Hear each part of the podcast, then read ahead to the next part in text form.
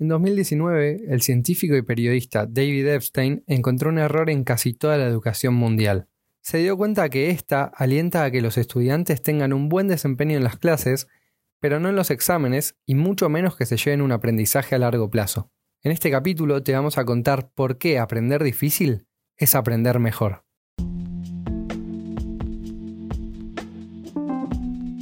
Esto es Una Más, un podcast sobre productividad hábitos y tips que van a ayudarte a encontrar una mejor versión de vos mismo.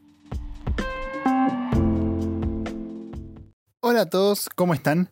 Bienvenidos al noveno capítulo de Una Más. Hoy vamos a traer al podcast una sección que nos gusta mucho y que consideramos de las más importantes a tener en cuenta. Estamos hablando de la sección de tips de estudio, donde traemos algunas herramientas muy útiles para que podamos incorporar en nuestras rutinas de estudio y así tener mejores resultados y una mejor experiencia con cualquier ámbito de estudio donde nos encontremos. Sabemos que se acercan los exámenes, así que hoy vamos a hablar del principio tan importante de que el aprendizaje difícil lleva a un aprendizaje mejor, donde se pueden comprender mejor las ideas y que además éstas queden en nuestra memoria a largo plazo, llevándole la contra a lo que muchas veces los estudiantes queremos, ya que esperamos que todo sea más sencillo para sacárnoslos de encima cuanto antes. Así que vamos a empezar con este capítulo donde vamos a hablar acerca de cómo se enseña en la actualidad, cómo debería enseñarse y cómo podemos aplicarlo en nuestra rutina de estudio. Comencemos. Como mencionamos anteriormente, hay un inconveniente muy importante en el propio sistema educativo que hace que los estudiantes en sí mismos no sean capaces de generar las competencias necesarias para poder trabajar en problemas complejos que los ayuden a mejorar el aprendizaje y la comprensión.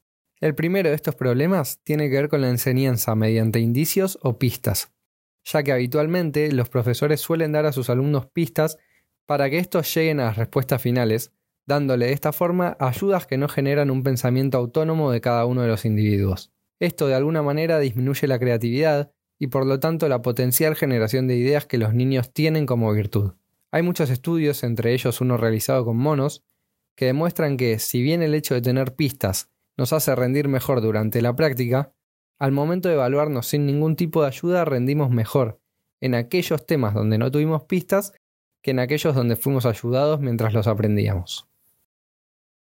El otro problema muy común tiene que ver con los problemas y las consignas procedimentales. Normalmente se enseña a los alumnos a seguir un proceso. Por ejemplo, cuando estén frente a un problema, resuélvanlo con la siguiente fórmula y lo único que le quedará a los chicos es usar la fórmula enseñada sin dejar lugar a reflexión alguna. Esto genera que los estudiantes, desde muy pequeños, no dejen de buscar la generación de reglas que los ayuden a llegar a respuestas suficientes con el menor esfuerzo posible, y en el menor tiempo además, algo que a las personas les encanta. Pero lo que no sabemos es que todo esto juega en contra del aprendizaje verdadero y de nuestro objetivo final, ya que lo rápido y fácil es lo que atenta contra el aprendizaje verdadero. A partir de estos problemas, deberíamos ser conscientes del cambio que debe generarse y que nosotros también podemos generar al momento de estudiar. Tenemos que tener en cuenta que estas ideas deben cumplir con el concepto de dificultades deseadas, ya que para poder aprender realmente y comprender, debe haber un cierto grado de dificultad que nos mantenga comprometidos con el problema y su resolución.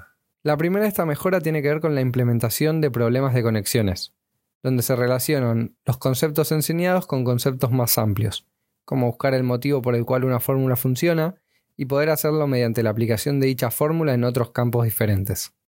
Otra de estas dificultades deseadas tiene que ver con el efecto de generación, que es algo así como generar respuestas a un problema sin importar si son correctas o incorrectas, para luego poder llegar a una respuesta final, sin utilizar ninguna ayuda o pista al momento de la generación, solo comprobando si nuestra respuesta está bien o mal una vez hecha. Esto ayudará a comprender mejor un concepto y por consiguiente se mejora el aprendizaje en el largo plazo. Además, no está mal equivocarse, ya que estudios comprueban que los errores quedan con mayor fijación en nuestro cerebro, ayudándonos a guardar en nuestras mentes las respuestas correctas. Combinando estas dos ideas, es una excelente idea el hecho de que se planteen diversas soluciones a un problema, hasta poder llegar a varias ideas y buscar entre ellas las conexiones existentes que nos acabarán por dar el resultado final. Otra dificultad deseada es el lapso o distribución de la práctica. Esta idea que ya mencionamos otras veces en los capítulos de la primera temporada como Space Repetition, se basa en dejar tiempo entre las sesiones de estudio de una misma materia. Si dejamos un tiempo entre cada sesión, le damos tiempo a nuestro cerebro de reconocer cuáles son los aspectos que ya fijamos en nuestra mente y cuáles no, sabiendo que a esos les dedicaremos más tiempo la próxima vez. Esta última técnica es mucho más eficiente si se la combina con el intercalado de temas, que, como su nombre indica, no es más que ir mezclando los temas durante las sesiones de estudio. Si tenemos tres temas por estudiar o practicar, no debemos estudiar en bloque, es decir, primero el tema 1, después el tema 2 y por último el tema 3. Lo ideal es ir mezclando para evitar estudiar de memoria, generar un mayor esfuerzo mental y dándonos mayores probabilidades de hacer relaciones entre los distintos temas. Siempre debemos ser conscientes de que la frustración no es señal de no aprender, sino lo contrario. Está probado que cuanto más se frustra un individuo con respuestas incorrectas a los problemas planteados, es mucho más capaz de comprender el razonamiento correcto para solucionarlo. Siempre hay que ser consciente de que, como en la vida, la recuperación depende del viaje y que el esfuerzo para recuperar información nos prepara para poder hacerlo mejor la próxima vez. Y hasta acá la teoría. Ahora vamos a la realidad, a la práctica, al estudio. ¿Cómo hacemos para aplicar todos estos conceptos en nuestro día a día? Hay varias cosas que podemos hacer en relación con el ideal que planteamos, y no, no es nada que no hayamos hablado anteriormente. Recordemos los cuatro puntos importantes para un buen aprendizaje que acabamos de explicar. Problemas de conexiones, efecto de generación, distribución de la práctica e intercalado de temas. No se nos ocurre mejor manera de aplicar todos estos conceptos que a través de dos grandes ideas que ya les contamos, Active Recall y Space Repetition. Como hemos hablado múltiples veces, el Active Recall es el proceso de autoevaluarse. No sirve que resumamos y leamos decenas o cientos de hojas.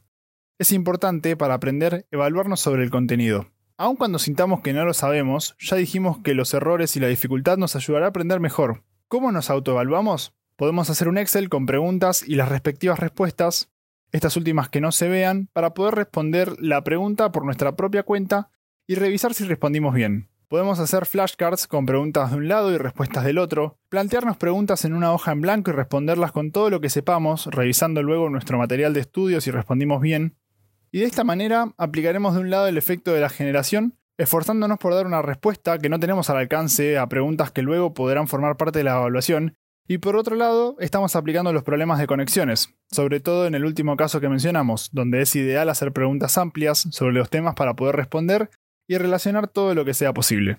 Pero también dijimos que es importante el intercalado de temas. No sirve que en un día estudiemos un solo tema, contestando preguntas o haciendo ejercicios de ese tema en particular. Si contestamos, por poner un número 50 preguntas hoy, intentemos mezclar la mayor cantidad posible de temas dentro de esas preguntas, para no formar un pensamiento lineal y sí uno que conecte y actúe lateralmente. Y finalmente hablamos de la distribución de la práctica, que como dijimos recién es el concepto conocido como Space Repetition. No sirve que estudiemos el mismo material una y otra vez, día tras día, sobre todo si ya lo sabemos.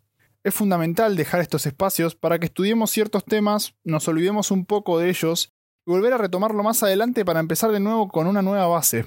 Esto se puede dar muy bien si lo conectamos con el intercalado de temas, teniendo periodos en los que estudiamos ciertos temas y no otros, y rotando a medida que pasa el tiempo. Y así llegamos a la recomendación de hoy. Y en este caso va a ser un libro.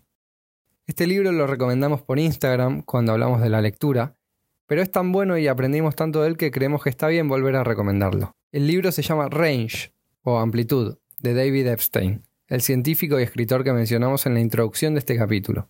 En pocas palabras, Epstein explica en el libro por qué los generalistas, es decir, la gente que tiene conocimientos de muchos temas, aunque sean conocimientos superficiales, son más importantes que los especialistas, aquellos que saben mucho de un tema específico. Y esto parece contrario a lo que vemos y a lo que se predica en nuestra sociedad hoy en día. Uno de los capítulos de este libro es el que inspiró este episodio de Una más, siendo la mayor fuente para la info que les contamos hoy. Si quieren saber más de este tema y de muchos otros que toca el libro, no dejen de leerlo porque realmente es uno de los mejores libros que leímos los dos.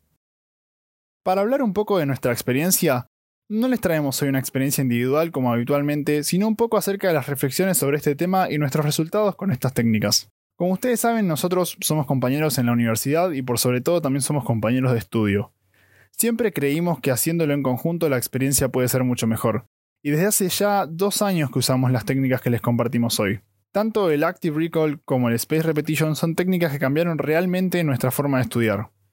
No solo nos ayudaron a generar un sistema de estudio al que podemos recurrir para nuestras cursadas, sino que mejoraron notablemente los resultados que obtenemos. Si bien es cierto que apuntamos a un aprendizaje algo más difícil y complejo, al principio va a resultar así claramente, pero con el tiempo se irán sintiendo más cómodos y mejor con todo. Hasta incluso les va a llevar muchísimo menos tiempo y van a ver que realmente va a ser más fácil.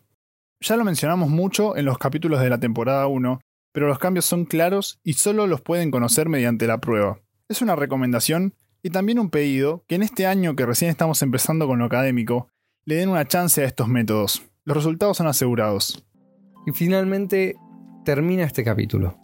Siéndoles sinceros, es uno de los capítulos que más nos gustó. Creemos que todo lo que les dijimos tiene un fuerte respaldo científico y una gran aplicación práctica. Creemos además que esta forma de estudiar que venimos aplicando hace algunos años mejoró muchísimo nuestro aprendizaje con el tiempo y es algo que se vio reflejado en nuestras notas también. Podemos sonar insistentes, pero realmente les recomendamos aplicar los principios que repasamos hoy. Esperamos que a ustedes les haya gustado tanto como nosotros y que puedan llevarse muchas cosas para aplicar en su vida y sus estudios. Gracias por escuchar y muy buena semana para todos. Chao.